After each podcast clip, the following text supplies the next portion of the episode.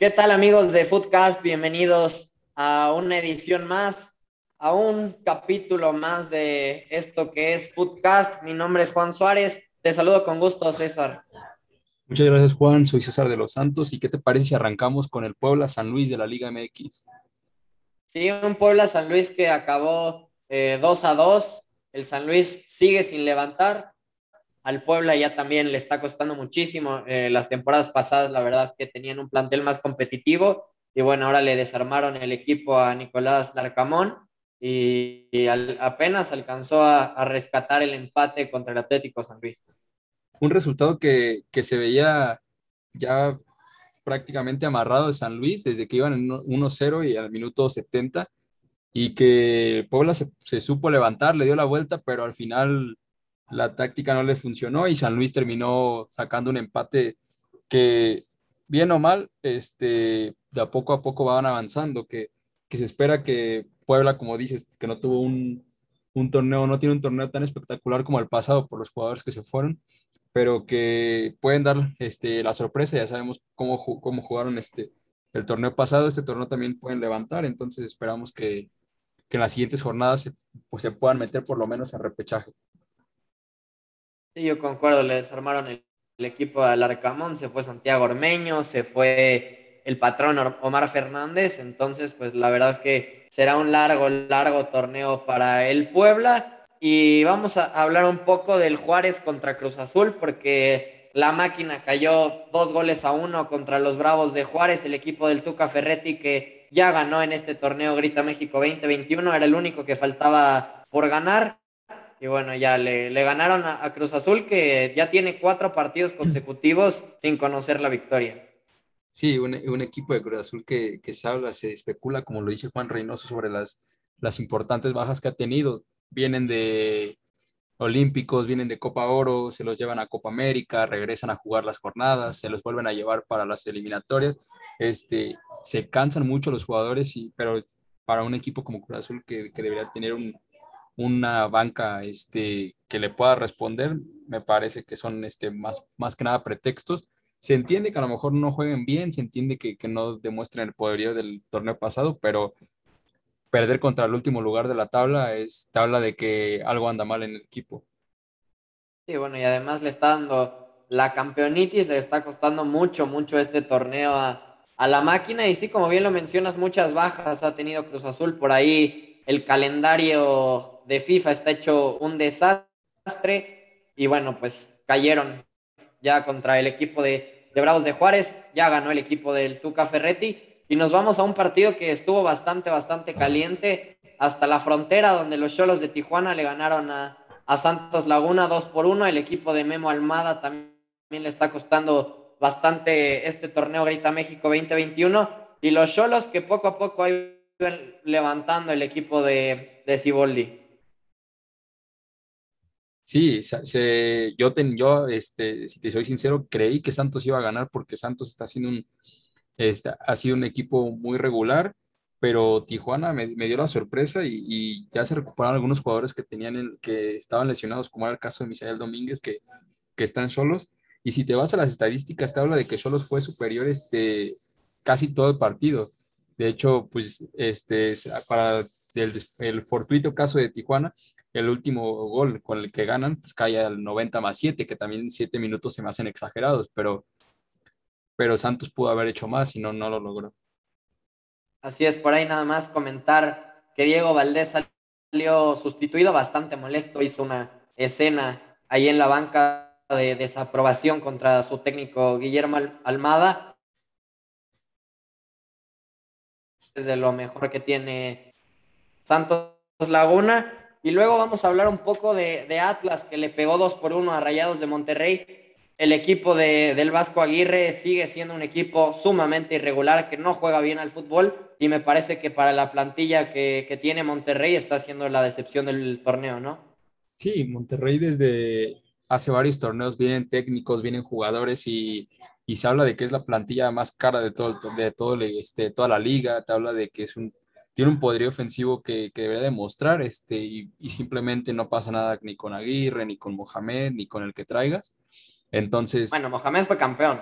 Sí, pero, o sea, lo que se espera de una plantilla sí es que te juegue, este, por lo menos que te meta de dos goles para arriba. No que pidas contra un equipo que sin demeritar a Atlas, pero, pero no tiene la plantilla que tiene Monterrey. Y sobre todo, este, que ahora Monterrey tiene a media jornada, este, bueno, a media semana tiene el partido de, de Champions con Cruz Azul. Entonces, veremos si le remontan, veremos si Monterrey consigue el pase, pero pues este, este partido me va a hablar de que, de que ningún equipo es favorito a media semana porque los dos están por la misma calle. Entonces, eh, sorprendente lo de Atlas, nada más para, para, comentarlo, porque desde ya hace torneos viene dando, este, desde que le ganó América en la mesa, este, viene demostrando un nivel bastante bueno. Levantó, levantó eh, el Atlas, levantó el equipo de, de Diego Coca y si bien mencionas lo de Monterrey, que también ha tenido muchísimas, muchísimas bajas y por ahí una alineación muy suplente, ¿no? Por ahí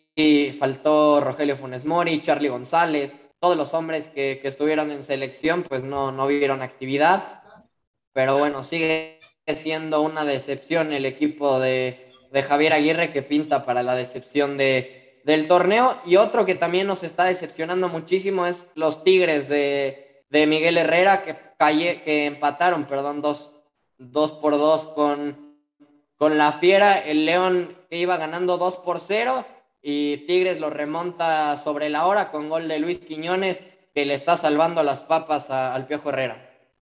Sí, como bien lo dices, le está salvando el trabajo, porque yo desde que supe que, que Piojo Herrero iba a llegar a un equipo como Tigres después de Tuca Ferretti, eh, estuve completamente de desacuerdo, porque para mí no es técnico ideal de, de Tigres, me hubiera gustado otro, otro tipo de técnico, un poquito más joven, más ofensivo, que le diera este, una nueva cara al equipo, pero como bien lo dices, este, León también no es un, un equipo fácil, es un equipo que siempre ha jugado eh, de muy buena manera, que siempre está en liguilla.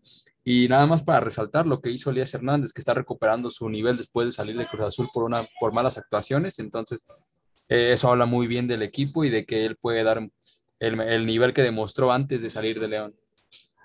Sí, bueno, por parte de Tigres también muchísima decepción. Guiñac, que no tuvo un buen partido. El Diente López, que se quedó en la banca todo el partido, el máximo anotador de, de Tigres, no vio minutos. Y bueno, siguen sin levantar tampoco los Tigres de, Miguel Herrera.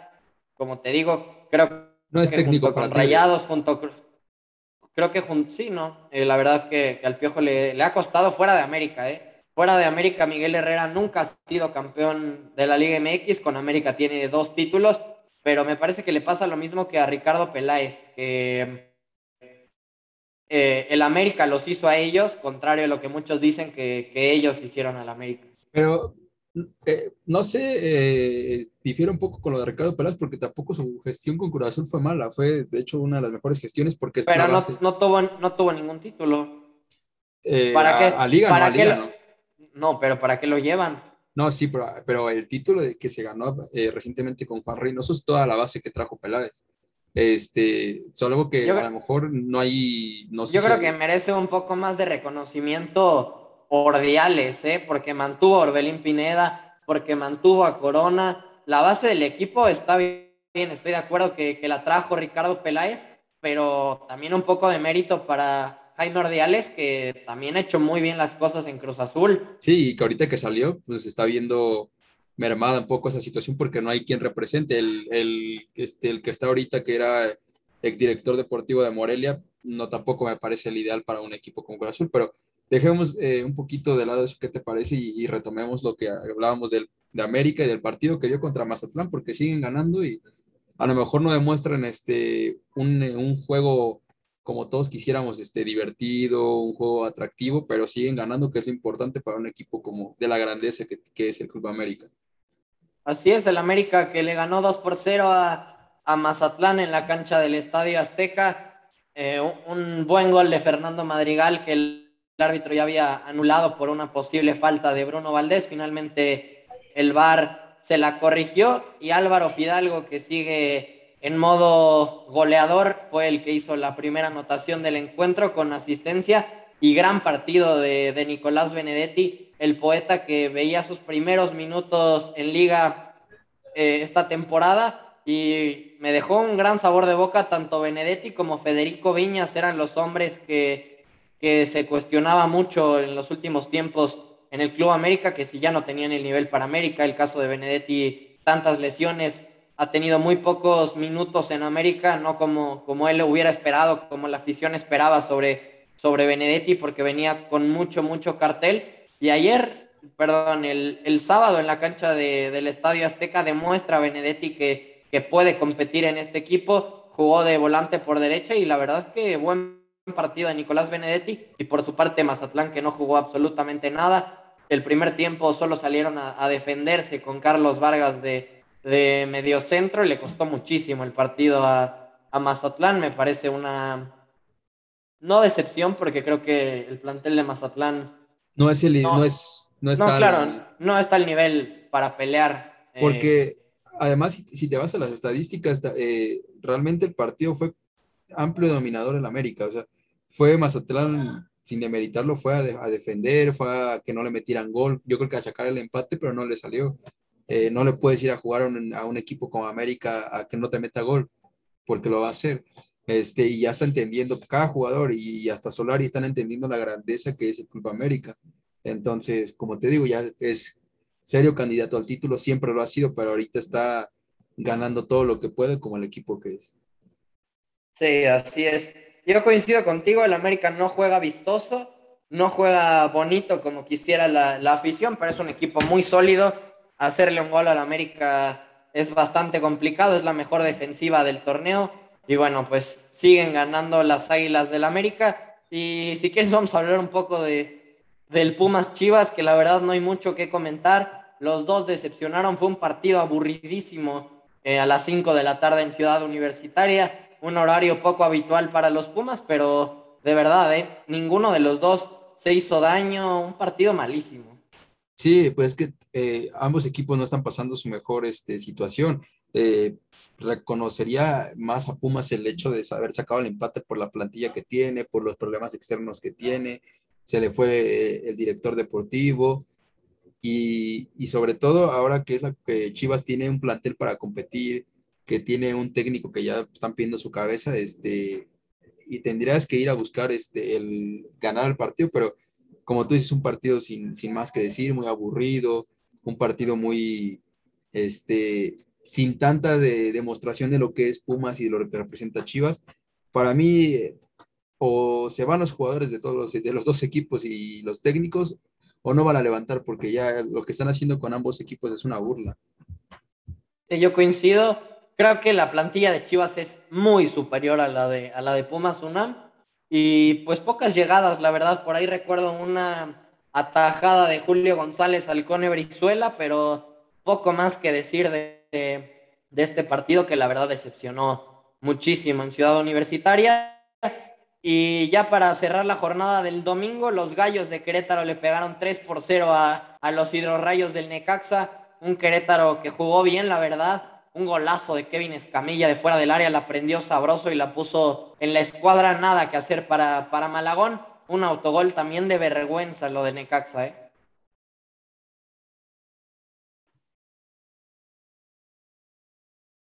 es un resultado que no me parece el ideal para lo que vino demostrando Necaxa, porque Necaxa fue superior este, en posición, en tiros, eh, tuvo muchos mejores este, estadísticas, pero Querétaro supo este, reponerse, supo hacer este, un juego de los goles, o sea, como dices, un golazo de Escamilla, un autogol este, para mala fortuna de Necaxa, pero al final de cuenta lo importante es ganar y ya qué bueno que sumaron puntos porque también este, Querétaro era un equipo que, que nada más no levantaba y hasta apenas ahorita vino a, a ganarle a Necaxa.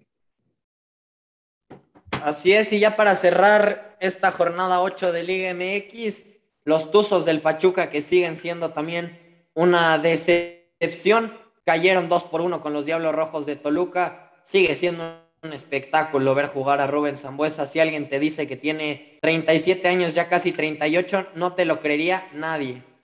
Sí, un Toluca que, que salvo el partido que perdió que por goleada con Cruz Azul, yo creí que ya nada más, no, nada más no iban a levantar, que ya otra vez iba a pasar la misma situación que tenían este, con Cristante pero ah, eh, como tú dices, es un, equipazo, está comandado por, por Zambuesa, Zambuesa es el alma de ese equipo y si tú a Zambuesa le das un balón, te hace maravillas donde juegue. Este, y Pachuca, pues, ¿qué puedo decir de Pachuca? Un equipo que se reforzó bien, pero que no levanta nada más. Pues sí, esos fueron los resultados de la jornada 8 de la Liga MX. Y ahora vamos a hablar un poco de lo que pasó el día de hoy, jornada 1. Regresó la Champions al fin, César, y arrancó todo en el Ramón Sánchez Pizjuán, donde el Sevilla empató uno por uno con el RB Salzburg, el equipo austriaco. Un Sevilla que lo empató con una anotación de penal de Ivan Rakitic. Y bueno, la verdad que estuvo sabroso el partido. Y al mismo tiempo se disputaba el Manchester United, visitaba Suiza contra el Young Boys. Por ahí ya marcó Cristiano Ronaldo en esta UEFA Champions League. Mr. Champions ya marcó con el Manchester United en su, en su vuelta a la Champions con los Red Devils. Y bueno, el Young Boys que lo empató. Luego Solskjaer hizo un desastre, sacó a Cristiano, sacó a, a Bruno Fernández. Un desastre lo del técnico del Manchester United y le acabaron dando la vuelta sobre la hora. Sí, un equipo que, que lo mencionas, que está comandado. O sea, no, si me, tú me planteas un, un, referente para el Manchester United, para mí se viene Cristiano. Ya marcó, ya marcó este en su debut de liga, marcó en su debut de Champions con el Manchester United. Y como lo dices, tuvo un mal planteamiento técnico después de, de la salida de Cristiano, no supo este, si retener el partido, no supo si seguir atacando. También eh, la expulsión al minuto 35, dejar este, por más de 70 minutos a, a tu equipo sin, sin un jugador, entonces te habla de que todo estaba mal y que tuviste que seguir buscando más goles contra un equipo que, que no es de la categoría. Entonces, es más este error del Manchester que acierto de los Young Boys. Pues no sé, ¿eh? el Young Boys la verdad que, que me gustó lo que vi de, de, la segunda mitad del equipo suizo. Mucho daño le hicieron al United por la derecha, que además eh, Aaron Wan-Bissaka condicionó el partido con su expulsión Metió Solskjaer a, a Diogo Dalot, futbolista portugués, lateral derecho, que también le costó mucho, mucho el partido. Y bueno, el Young Boys le ganó al Manchester United. El Lille empató 0-0 con el Wolfsburg de, de, Alemania. El campeón de Francia no le hizo daño al equipo alemán. Y el Villarreal empató 2 2 con el Atalanta. Un juegazo el que vivimos en el Estadio de la Cerámica. Un auténtico partidazo. Y bueno, el Villarreal y el Atalanta, cuidado, por ahí decían que, que, el Manchester United iba a pasar caminando fase de grupos. Ojo con estos dos que me parece que están para competirle al que sea. ¿eh? Sí, el Lille, este, para retomar un poquito lo que decías, dejó mucho a desear al equipo con el que jugó, este, y sobre todo porque con un jugador de más, entonces, este, no, no veo que vayan a levantar, que no vayan vayan a, este, a tener mayor, este, mayor profundidad en este partido y sobre el Villarreal y Atlanta, un juegazo 2-2, este, la expulsión desafortunada de, de, de Coquelín de, de, Villarreal, pero como tú dices, uno creería que, que, van a pasar este, como si nada, pero estos dos van a terminar poniendo las cosas complicadas. Por lo menos es un punto, no está tan, pesa, no está tan difícil, pero ya una derrota te puede pesar en cualquier momento. Oye, dices que es un punto, pero para el United no va a ser nada fácil sacarle puntos ni al Villarreal ni al Atalanta. El Atalanta que tiene rato compitiendo seriamente en la UEFA Champions League puso contra las cuerdas al Real Madrid, puso contra las cuerdas al PSG cuando el PSG llegó a la final. Entonces los que creen que el United va a pasar caminando por ese grupo están muy, muy equivocados. Y luego vamos a platicar un poco de que el Chelsea le ganó al Zenit de San Petersburgo en Stamford Bridge anotación de Romelu Lukaku que está destruyendo en la Premier League, ya está marcando con el Chelsea en su vuelta a Stamford Bridge en la Champions. Y bueno, el Chelsea que como yo te lo dije, creo que es un serio, serio candidato al título. Sí, el Chelsea que el 1-0 quedó muy corto, la verdad quedó muy corto para el plantel que tienen, pero sí, como dices, es serio candidato, lo planteamos desde el episodio 2, que dijimos que, que iban a ser este, eh, un equipo que no sé si el primer lugar para, para llevársela, este, llevarse la Champions, pero sí uno de los tres primeros que se pueden llevar la Champions por el plantel que tiene, por el juego que hacen. Y, y como dices, este, yo lo pondría este, tanto para su, la Premier como para, para la Champions, este, cualquiera de los dos se la va a llevar. Yo la verdad que en la, bueno, ya, ya tuvimos esa discusión, pero Creo que la Premier le va a costar al equipo de, de Tomás Tuchel. Y bueno, el Malmo, el equipo sueco donde debutó Zlatan Ibrahimovic, perdió 3 a 0 en su casa contra la Juventus de Turín. Eh, anotaciones de Alexandro Paulo Dybala y Álvaro Morata. La Juve le bastó un tiempo para golear al Malmo en su casa. Gran anotación de, de Paulo Dybala que anotó de, de penal. Y la Juve sin ser candidato, pues tampoco nunca la, la podemos descartar. Sí, a pesar de la salida de, Cristiano Ronaldo y, y, bueno, que también le está costando muchísimo el arranque en la Serie Sí, pero o sea, también no puedes este, pedirle que no le gane al Malmo. Eh, o sea, yo creo que el rival, el rival directo y el rival más complicado que tiene la Juve en, este, en esta fase de grupos solo es el Chelsea o el, o este, o el Zenit. No, no le puedes exigir que, que no le gane y ya el 3-0 pues habla de que tampoco te habla de que vaya a ser un, este, de que tengan un buen juego, porque en la serie también no están demostrando nada. Este, yo sigo pensando que le va a afectar la salida de Cristiano a la Juve, pero eh, como tú dices, un equipo grande nunca hay que darlo por muerto. Pues sí, eh, coincido contigo. Y bueno, el Barcelona que cayó 3 por 0 con el Bayern eh, en el Camp Nou, una muy gris imagen del conjunto culé, un gran Bayern, además el equipo de Nagelsmann fue una planadora y me parece que ni siquiera jugaron em, eh, con todo, ¿eh? Yo los vi a, medio gas, anotaciones de Thomas Müller y doblete de, Robert Lewandowski. Y bueno, un Barça que, como te digo, una imagen muy, muy gris del conjunto culé. Ronald Koeman experimentó eh, una línea de cinco con Eric García, Ronald Araujo y, y Gerard Piqué. Y bueno, Jordi Alba que tuvo que dejar el partido por lesión, por ahí. Eh, ahí sí creo que hay cosas positivas de, del equipo de Ciudad Condal del Barcelona, porque creo que ingresaron tres chicos de, de 17 años. Gaby de 17 años recién cumplidos, Alejandro Valdé de 17 años el turco Yusuf Demir, de 18 años recién cumplidos. Entonces creo que son las, las notas positivas que le pondría únicamente al Barcelona el día de hoy. Gran, gran partido de Alejandro Valdé y gran partido del uruguayo Ronald Araujo. Sí, como lo, como lo dices, este, no sé si pasa por una cuestión de, de que ya lleva mucho tiempo el Bayern siendo este, cazador de, un Barcelona que, que en la liga sí está haciendo un, un, este, un juegazo, que la liga sí está siendo un equipo dominador, un equipo que, que gane todos los partidos que ha estado enfrentando, pero que se llegó a enfrentar desde el primer momento con un equipo como Bayern. Mira, me va a gustar verlo en la vuelta, este, para ver ya, ya este, retomando un nivel de, competencia europea más complicada, para ver si se puede reponer de, esta situación, pero el Bayern sí, como, como mencionaste al principio, es un, es un equipo que no jugó ni siquiera a todo lo que tiene para, para hacerlo. Si lo hubiera jugado, yo creo que se hubiera repetido a lo mejor un 8-0 o, un poquito más abultada la goleada, que un 3-0 también ya te habla de un escándalo. Pero este Barcelona sin Messi me lo traes a la liga y no llega a repechaje, ¿eh? entonces ojo con lo que puede hacer en Champions. No, creo que también estás exagerando un poco, porque pues con Messi les metieron 8. Entonces tampoco es como que la culpa sea de que, de que ya no esté Messi, es culpa del entrenador, me parece que plantea mal el partido, que plantea un partido como si fueran el Real Betis. El Barça traicionó su estilo, me parece que no jugaron con la alineación, la clásica 4-3-3, que es la alineación insignia del Barcelona, lo que dejó Johan Cruyff al equipo culé. Y bueno, ahí Kuman decide experimentar, como te digo, ahí jugó Jordi Alba lesionado, tuvo que salir por lesión. Sergi Roberto, que tiene muchísimo tiempo en un muy bajo nivel y Luke de Jong, que su debut como culé fue de lo peor del partido. Y bueno, el Dinamo empató 0-0 con el Benfica, no se hicieron daño en, Ucrania y eso fue lo que, lo que vivimos hoy en la jornada 1.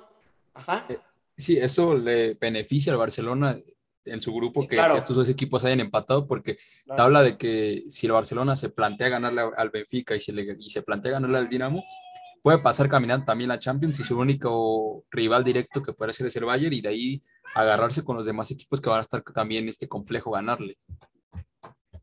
Sí, coincido totalmente contigo y mañana no se pierdan el Besiktas contra el Borussia Dortmund eh, a las 11:45. El pues Sheriff Dortmund caminando, ¿no? Sí, yo, yo también creo, no, no sé si caminando porque el Besiktas si ves su plantilla, tiene un equipo pues con jugadores que alguna vez estuvieron en la élite, está Michi Batshuayi, el que se me viene a la mente, pero el Dortmund con Erling Braut Haaland, el androide noruego, creo que, creo que sí es amplio favorito. El Sheriff recibe al Shakhtar Donetsk de Ucrania.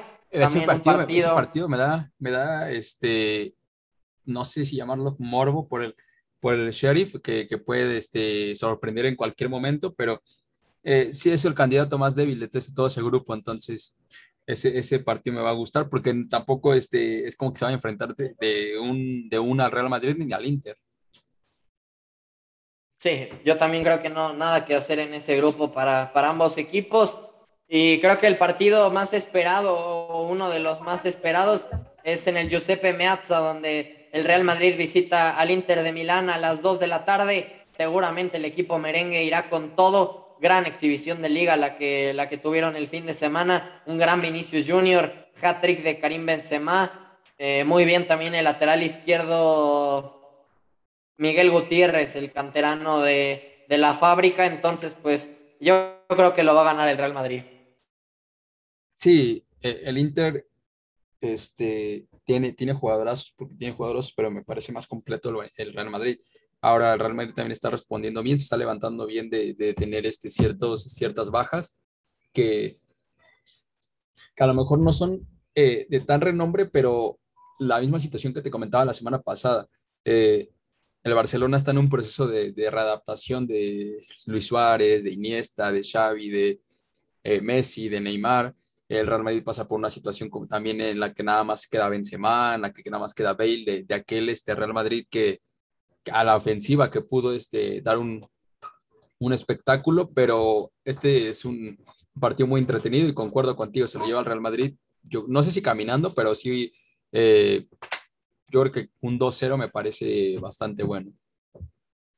Y bueno, el Atlético de Madrid contra el Porto, por aquí creo que es muy superior el equipo de, de Diego Pablo Simeone al, al Porto. Sí. Sí, como este. Sí, se lo lleva al Atlético de Madrid. El Porto también me parece un equipazo este, para su liga. Puede dar la sorpresa, pero al final este, creo que pesa más lo que el plantel que tiene el Atlético de Madrid para, unos, para un partido como este. Y bueno, eh, el Brujas que recibe al PSG, ¿cuánta expectación hay de ver el PSG? Seguramente ya mañana arrancará el tridente formado por Neymar Jr., Kylian Mbappé y, Leo Messi, entonces seguramente todos los ojos del mundo estarán puestos en el Brujas PSG. Sí, claro, eh, y deja tú el tridente, porque el tridente es una brutalidad, es, es algo que es recordar una MCN, este, una BBC, pero veremos qué tal le va en esta nueva temporada a Messi con un, con un equipo como el París, que está lleno de, jugadores estrella, y que puede dar este, yo creo que puede tener la, posibilidad de, llevarse otra Champions este, con este equipo, que para mí París y el City son candidatos que pueden llegar a la final y, y quedársela. Entonces Messi tiene esa gran oportunidad y espero que la pueda aprovechar. También a las 2 de la tarde el Liverpool recibe en Anfield al Milán para recordar aquella Champions de, del 2005 el milagro de Estambul, qué partidazo nos hicieron vivir tanto Liverpool como, como Milán. Y bueno, el Milan siete años después regresa a la competición de clubes más importante de, del mundo. También mucha expectación por ver ese partido. Sí, un partidazo, como bien lo mencionas, al regreso de un grande a, competiciones este, europeas de, de, la magnitud de la Champions. Y que ese, ese grupo va a estar muy, muy bueno porque son Liverpool, Milán, y Atlético de Madrid, los que se pueden, uno de los dos se puede quedar este, sin su pase directo y este, este grupo es el que más me gusta de todos.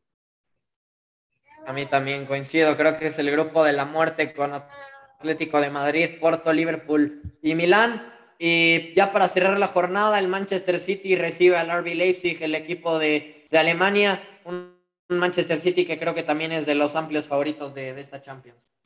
Sí, eh, el Leipzig también es un equipo que, que, está dando de qué hablar, es un equipo que tiene jugadores, que tiene plantilla y que tiene este, una, una táctica fija que, que, puede dar la sorpresa, pero el City sí está en otro nivel superior a todos los equipos de la Champions para, para ti, como lo dices, para mí también. Entonces, eh, si no le, si le ganan por dos goles, por tres goles, ya sería, este, creo que algo normal, es para lo que tiene. Y el último partido de, de esta jornada 1 de, de, Champions, el Ajax de, de, Edson Álvarez visita el Sporting de Lisboa en Lisboa. Y bueno, un partido donde en papel también el Ajax debe de partir como favorito, ¿no? Sí, eh, un Sporting de Lisboa que también eh, no es este serio candidato y, sobre todo en el grupo que, que, como te menciono, este, creo que tiene, es el grupo con más posibilidades de avanzar de cualquiera de los cuatro. Entonces, este, un empate les habría gloria, pero el Ajax es, tiene plantilla para poder este, llevarse caminando el grupo. Yo también creo que, que, el Ajax, no sé si caminando, pero bueno, sí, sí parte como favorito. Y bueno, estén pendientes a la jornada 1 de la UEFA Champions League que termina el día de mañana. Y bueno, creo que damos por terminado el episodio del día de hoy. Mi nombre es Juan Suárez. Eh, fue un placer estar contigo, compartir micrófono, César. Esperamos que, que le den like, que compartan mucho poco a poco nos han ayudado mucho para tener más seguidores, para llegar a más personas y pues les mando muchos saludos, muchos abrazos, algo que les quieras decir, decir César. Sí, agradecer solamente, como bien mencionas, que nos han estado apoyando, que hemos tenido este, algo, e interacción más de la, que, de la que me imaginaba. Eso habla de que, de que la gente le está gustando lo que estamos haciendo. Y solamente recordarles un saludo, que se la pasen en las fiestas y que estén atentos a la siguiente jornada de la Champions y de la Liga MX para que podamos ver todos los detalles y que si hay algún tema del que les gustaría hablar más y profundizar, que nos hagan saber.